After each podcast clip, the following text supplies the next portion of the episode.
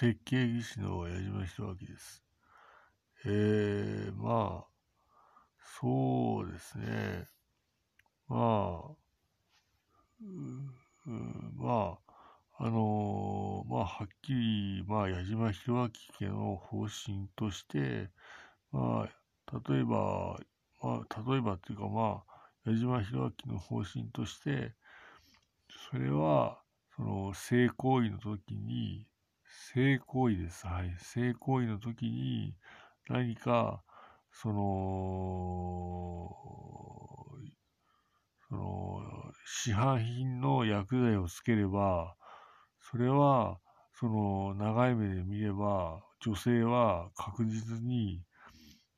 子宮がんになり、子宮全摘出すると思います。さらに、その男性はその男性の性器をまあ切ることになるんだと思います。さらに、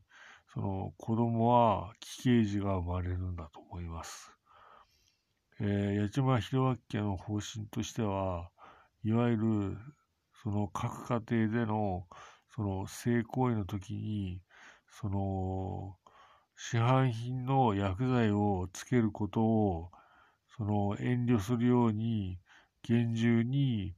その、この、その、録音で、その、申し述べておきます。それは、その、各家庭の性行為の時に、薬剤を使うようだと、子宮がん、男性器は男性器のがん、さらに子供は奇形児になると断言します。それではまた。